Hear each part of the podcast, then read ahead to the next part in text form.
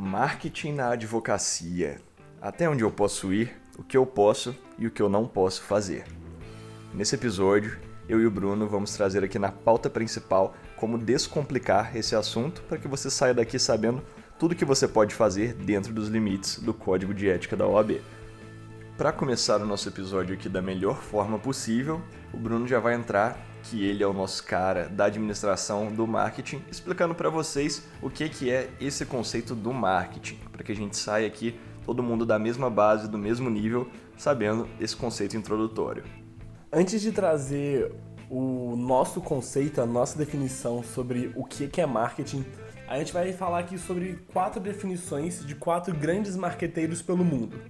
Na verdade, desculpe o meu erro, são três grandes marqueteiros e uma grande agência aqui do Brasil, a Resultados Digitais, que fala que marketing é a arte de explorar, criar e entregar valor para satisfazer as necessidades do mercado por meio de produtos ou serviços que possam interessar aos consumidores.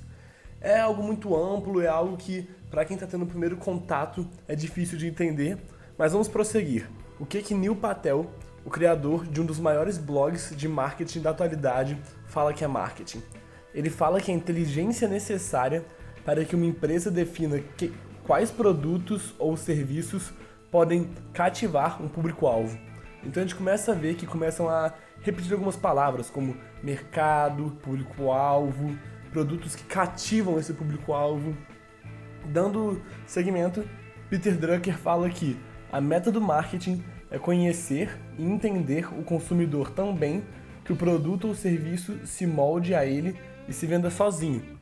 E para finalizar, Philip Kotler, que é um dos maiores marqueteiros do mundo hoje, responsável pelo livro Administração e Marketing, que é como se fosse a bíblia desse tema, fala que marketing é um processo tanto administrativo quanto social, pelo qual as pessoas obtêm o que desejam e necessitam através da geração de desejo, oferta e troca de produtos de valor. Então a gente pega essas, todas essas definições e não fica claro ainda o que é marketing. Marketing é algo muito intangível. Então fica difícil de trabalhar com ele e por isso que a gente gosta de definir marketing como uma ponte entre você, sua marca, seu produto, seu serviço e o seu cliente. Logo, marketing jurídico não seria nada mais, nada menos do que uma ponte entre o profissional jurídico e seu cliente. E para encerrar, o que seria o digital? Marketing jurídico digital não seria nada mais, nada menos do que uma ponte no meio digital entre o profissional jurídico e o seu cliente. Aí você chega e pode se perguntar, mas então por que, que eu do direito tenho que saber de marketing? Por que, que eu preciso me diferenciar? Então é simples, a gente trouxe alguns dados aqui, por exemplo, uma pesquisa feita pela OAB do Distrito Federal em 2019 disse que no mercado a gente tinha 1.212.062 advogados atuantes com a OAB inscrita. Então você pensa nesse número absurdo, ainda nem incluindo outros profissionais do direito, como auxiliares jurídicos, paralegais, estagiários de direito e tantos outros profissionais que a gente tem aí na área. Outro detalhe é que essa pesquisa é de 2019, então de lá para cá já entraram vários outros profissionais no mercado jurídico, até porque no Brasil a gente tem mais faculdades de direito do que em todos os outros países do mundo somados. Então a gente entra uma carga de profissional jurídico no mercado maior anualmente no Brasil a cada prova da OAB do que todos os outros países do mundo juntos. Então, para a gente aprender a se diferenciar, para a gente se destacar nesse grande mar aí jurídico que a gente tem, a gente começa trabalhando a teoria das gavetas. Essa é uma teoria que o meu mentor fala e eu gosto muito dela. Ela fala o seguinte: se há 40 anos atrás você abrisse uma gaveta de advogados, não ia ter cartão nenhum. Então você podia simplesmente chegar em qualquer reunião, encontro de amigos, parceiros, empresas e falar: Oi, meu nome é Bruno, eu sou advogado, pega aqui meu cartão. Sempre que essa pessoa precisasse de algum produto ou serviço jurídico, ela ia abrir a gaveta de advogados e seu nome ia estar lá. Então, ela sempre ia te ver e sempre ia se lembrar de você. Se passam 20 anos e começa a complicar um pouco isso. A gaveta de advogados já está lotada, tem muitos cartões lá dentro. Então você não pode mais se apresentar de uma forma simples. Você tem que falar: Oi, meu nome é Bruno, eu sou advogado civil. Agora sim, essa pessoa vai pegar a gaveta dela de advogado civil e colocar seu cartão lá. Talvez tenha um ou outro cartão, mas não é problema se você se tiver diferenciar. Hoje em dia, o que, que acontece? Até a gaveta de advogado civil está lotada. Com um grande número de advogados entrando no mercado, igual o Thales falou agora, é, começa a ficar difícil de você se diferenciar, de você mostrar valor. Então você deve buscar gavetas que estão vazias ou gavetas com menor número de concorrentes. Para isso você tem que ser o máximo específico. O que eu quero dizer com isso? Você não pode ser mais o Bruno, advogado civil. Agora você tem que ser o Bruno, advogado especialista em contratos de startup. Vocês conseguem ver o tanto que isso é específico? O tanto que eu consigo conversar com o meu cliente ideal? E a partir disso, a gente vai trabalhar em cima de uma estratégia de marketing que vai atingir ele diretamente. E com isso, você vai ter um cartão único e uma gaveta sem concorrentes. Agora, eu já falei para vocês que a gente considera marketing como uma ponte. E toda ponte precisa de pilares. Kotler, que eu já falei que é um dos pais da administração de marketing, fala que existem quatro. O preço, que é quanto você vai cobrar pelo seu serviço, isso você pode definir de várias maneiras, como por exemplo fazendo uma pesquisa com seus concorrentes, fazendo uma análise da entrega que você faz.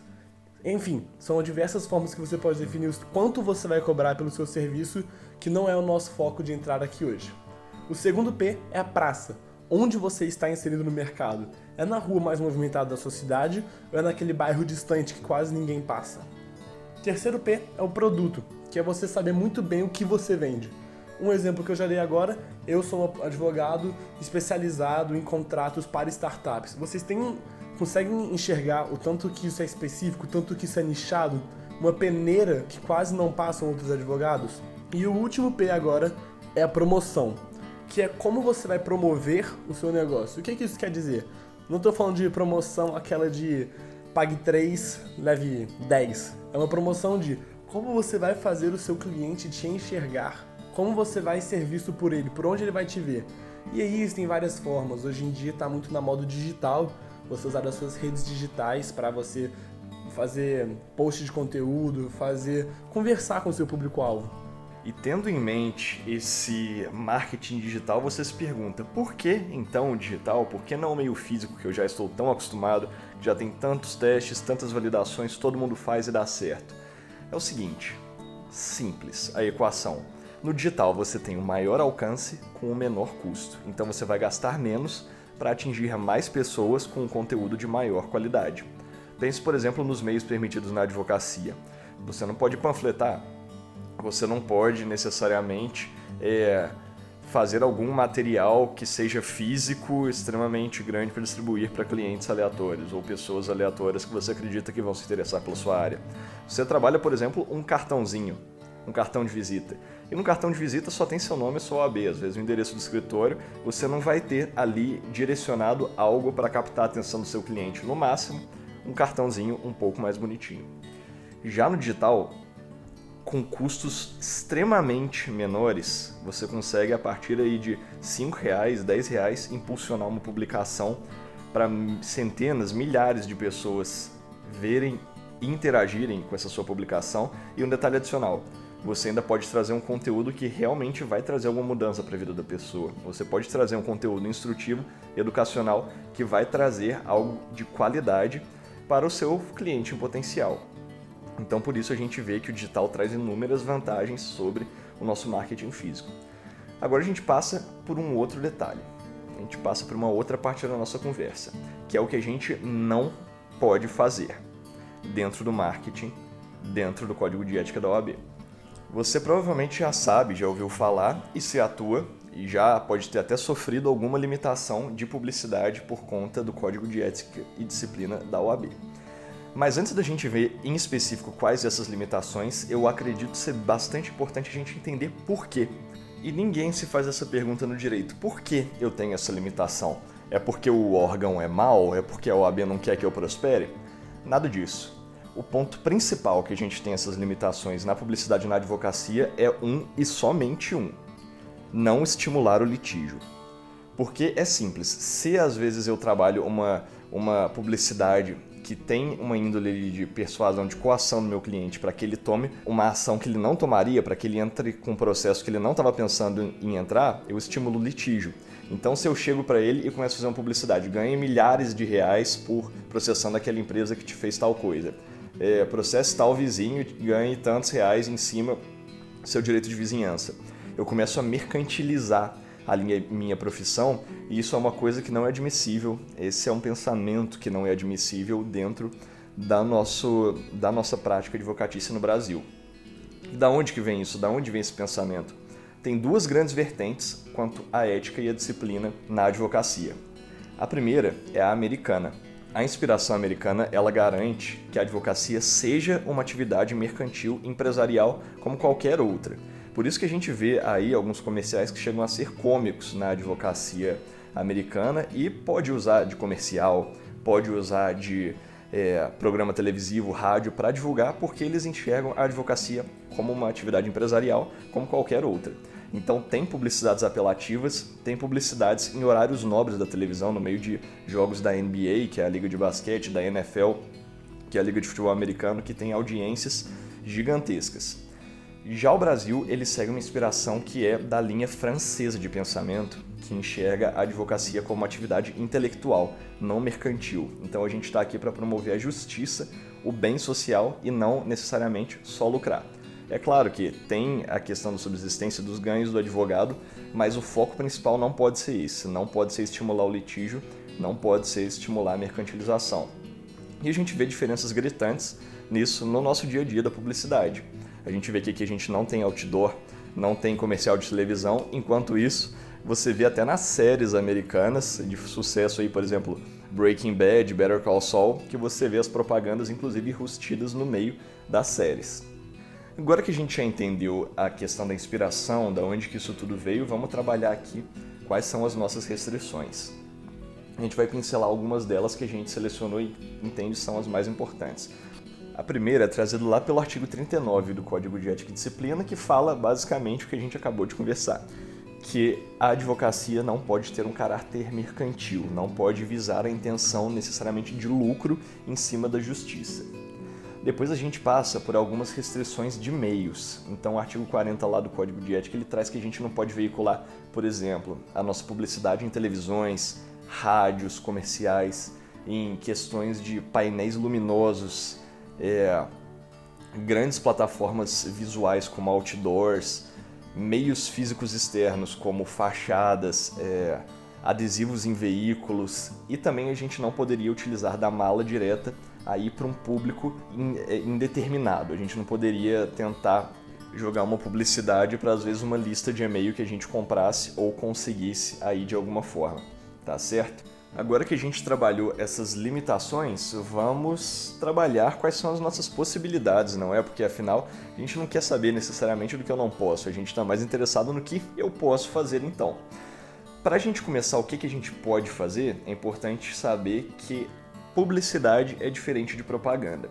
E quem trouxe isso para a gente foi um julgado do próprio Tribunal de Ética e Disciplina da OAB, num processo que foi julgado pelo relator Dr. João Teixeira Grande, e esse julgado, se você quiser procurar, você consegue achar pela data de 21 de maio de 1998. Você vê que essa é uma discussão que a gente tem antes dos anos 2000.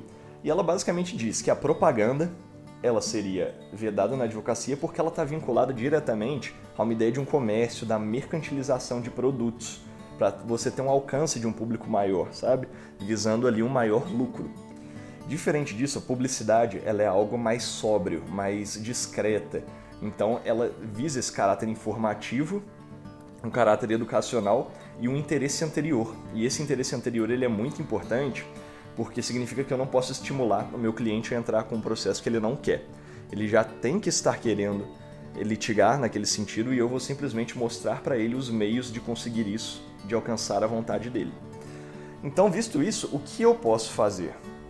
E aqui a gente tem nossas permissões nos artigos ali 43 a 46 do Código de Ética e Disciplina, e a gente trouxe aqui para vocês de uma forma mastigada os pontos mais importantes que a gente encontrou. Primeiro, no que tange a publicidade informativa, eu teria que trazer ali na publicidade algo que é até bom, que é o divulgar o nome da minha sociedade, meu nome pessoal e o meu número da OAB. Então você vê que na publicidade você tem a possibilidade de dizer o seu nome, de trazer ali quem você é. Você também pode é, inserir no seu material o logo e a fotografia do seu escritório.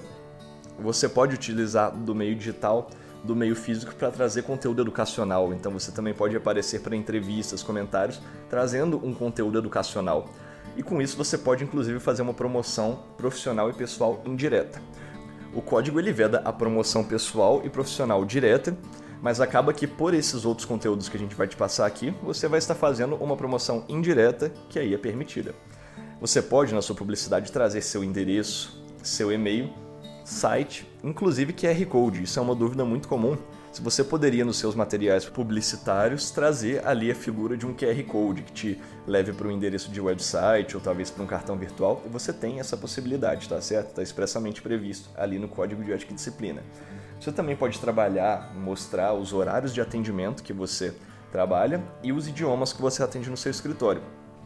Pode também informar os títulos acadêmicos que você conseguiu, seus destaques profissionais e você pode patrocinar eventos. Isso é um formato muito interessante porque em eventos pode não estar somente o público jurídico e também pode ter um público muito interessante que são os estudantes de direito, que entre eles tem um conteúdo, tem uma troca de ideias que faz o nome do escritório ou o nome do advogado alavancar de uma forma muito interessante.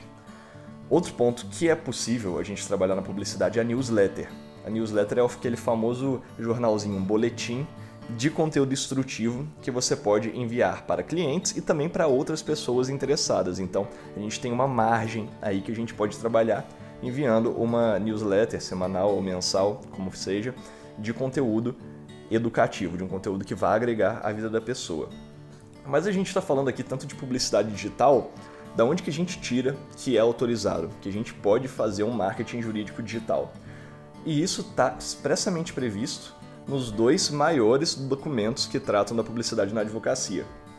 O Código de Ética e Disciplina, ele traz lá no artigo 46 que a publicidade veiculada na internet e por outros meios eletrônicos deve observar as diretrizes do código, ou seja, ela tacitamente permite a publicidade na advocacia pelo meio digital, tá certo? E expressamente a gente tem previsto no provimento 94 de 2000 da OAB, no seu artigo 5 que ela é, ele é o provimento que regula a publicidade na advocacia. No artigo 5 lá na linha A, ele diz que é admitido como veículo de informação publicitária na advocacia a internet, assim como meio de comunicações semelhantes, ou seja, eletrônicos. Por fim, para a gente finalizar nossa pauta principal aqui, a gente vai pincelar esse provimento 94 de 2000 da OAB para você verificar melhor um pouquinho o que a gente pode trabalhar ali dentro, e já que esse é um provimento que não é muito discutido, não é muito conhecido no nosso meio jurídico. Então vamos lá. O artigo 1 ele já chega informando qual que é o tipo de publicidade admitida no meio jurídico, que é justamente publicidade informativa mas esse conceito fica um pouco amplo. O que seria publicidade informativa? E para isso vem o artigo 2 que ele já fala para a gente exatamente o que, que é a publicidade informativa. Ele classifica ela e fala que é, é, nas todas as suas alíneas ali, itens que são tidos como informativos. Então, identificação pessoal, número de inscrição do advogado, o endereço, as áreas que ele atua. Então, a publicidade informativa é que traz a informação de quem está trabalhando para você tá certo? Ele informa quem é o advogado, quem é aquele escritor. Já no artigo 3 a gente tem ali os meios lícitos de publicidade na advocacia. Então fala que a gente pode usar cartão de visita, a gente pode usar uma placa identificativa do escritório, pode anunciar o escritório em listas de telefone, listas telefônicas que hoje já não é tão usado, né? Mas poderia por interpretação em meios similares. E entre outros, a gente poderia usar da mala direta naquele sentido da newsletter, de conteúdo educacional para clientes ou pessoas que têm interesse.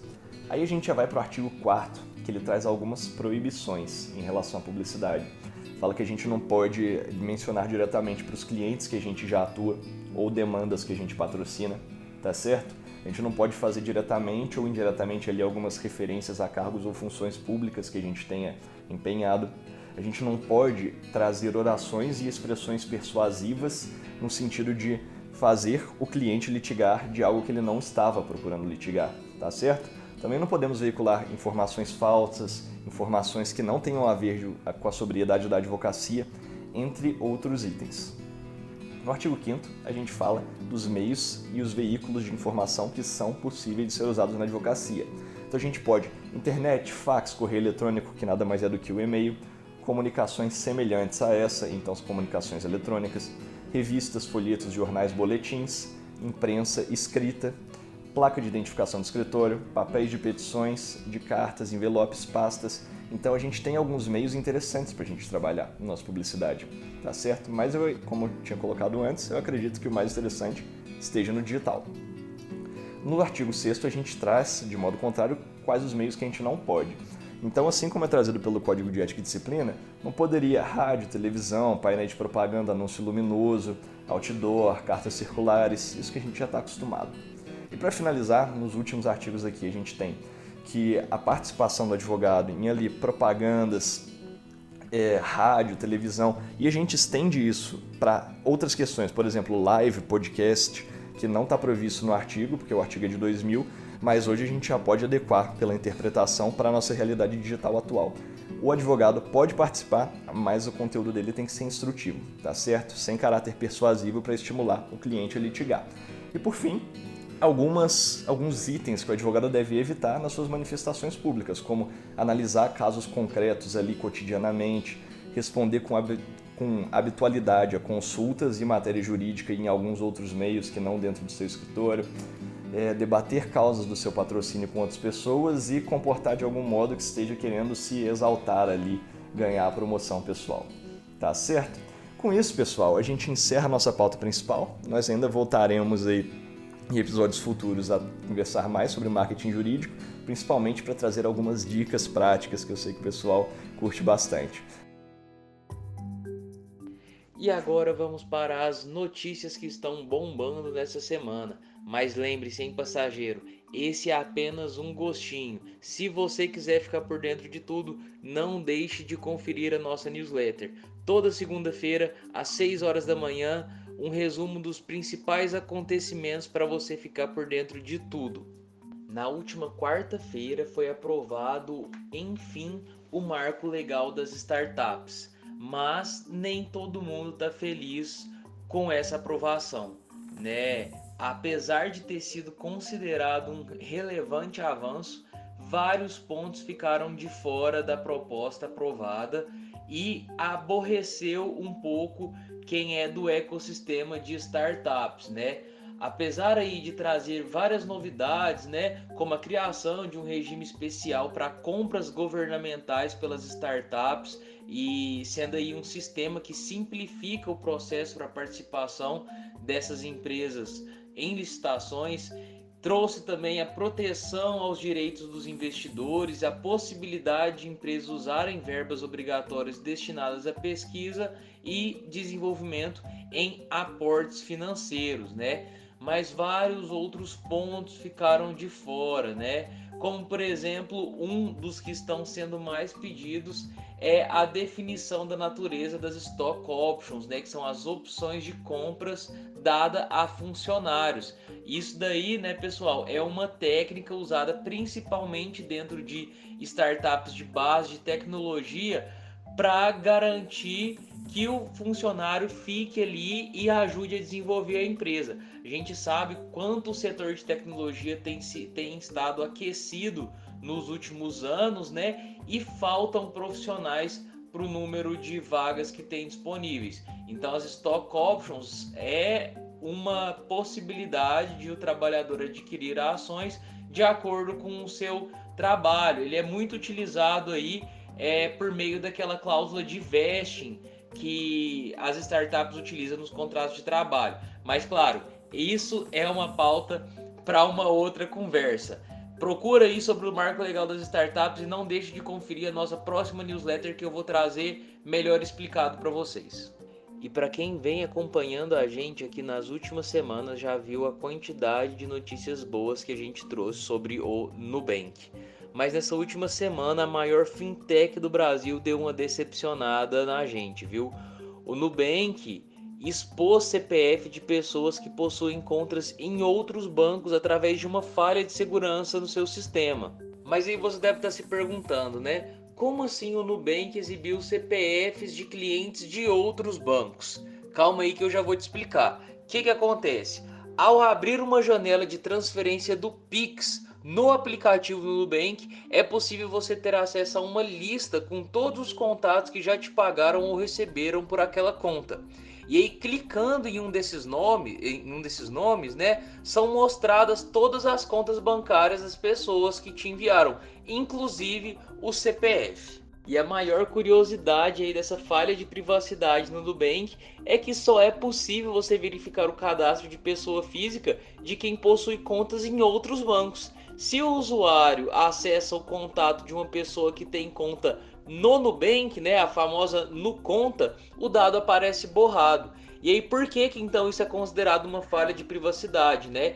Existe um documento de segurança que foi emitido aí pelo Banco Central, o órgão que desenvolveu a tecnologia do Pix e regula a ativa, atividade bancária no Brasil, na qual determina que as instituições financeiras devem mascarar o CPF dos usuários recebedores de uma transação e o Nubank, ó, detalhe, não para os clientes do próprio Nubank, mas para os clientes de outros bancos, mostra os dados todos, inclusive o CPF. Tá aí uma falha para você já consertar, hein, Nubank. E ainda na pauta de privacidade e proteção de dados, eu queria trazer duas notícias da NPD que estão bombando no cenário. A primeira é que a autoridade iniciou nessa semana a tomada de subsídios sobre a regulamentação da aplicação da LGPD para microempresas, empresas de pequeno porte e startups, né, empresas de inovação e pessoas físicas também que tratam dados pessoais com fins econômicos. Vale ressaltar que a iniciativa é uma pré-consulta para avaliar os principais desafios a serem enfrentados na atuação junto ao setor empresarial marcando aí o início né, do diálogo a, da autoridade com a sociedade civil. Então, se você, ouvinte, trabalha ou é dono ou tem qualquer contato com esse tipo de empresa, né, as microempresas, pequeno, empresas de pequeno porte e startups, já fique atento porque com certeza a LGPD está afetando muito a sua empresa e o seu setor e você pode aproveitar esse momento para se posicionar, tirar suas dúvidas e dar também as contribuições, né? Vamos contribuir para depois não reclamar que a legislação está atrapalhando vocês. O outro ponto é que a NPD divulgou também algumas recomendações e explicações sobre a comunicação de incidentes de segurança e isso é muito importante, principalmente frente a toda essa onda de vazamentos de segurança que a gente vem é, acompanhando, né? E aí a NPD tem ali no site algumas diretrizes, algumas explicações e tem um dado muito importante que ela já traz também, que é uma, um ponto já de discussão há algum tempo entre os profissionais que é o tempo necessário de comunicação para a NPD sobre o incidente de segurança, né? Porque a lei hoje ela não regula. E aí vem a NPD nessa semana e por meio dessa nota divulga que a recomendação é para que o incidente seja comunicado em até dois dias. Então a gente já tem um marco aí e temos que ficar atento dentro da nossa atuação para que a gente consiga cumprir a recomendação da NPD. E quem aí está acompanhando ainda o caso de amor e ódio da Ford com a Justiça Trabalhista Brasileira? Bom, essa semana as fábricas da montadora retomaram a sua produção em São Paulo e também na Bahia. Depois aí, né, dela ter ficado paralisada em janeiro Algumas audiências de conciliação aconteceram nos tribunais de São Paulo e da Bahia e o resultado foi a confirmação de uma medida judicial anteriormente já imposta e um acordo parcial entre as partes. O que, que aconteceu, né? Então a Justiça do Trabalho confirmou uma liminar que tinha proibido anteriormente a montadora Ford da demissão coletiva dos trabalhadores da fábrica de Taubaté em São Paulo. Isso porque a, a montadora Ford já havia é, determinado que sairia do Brasil. E aí, após essa conciliação, a empresa aceitou suspender as demissões na fábrica e vai manter as negociações com os sindicatos que representam os trabalhadores. Então aí de um lado a gente tem uma certa segurança para os funcionários da montadora, que agora tem a garantia de salário, a garantia de emprego, né? Mesmo que não sejam convocados para trabalhar.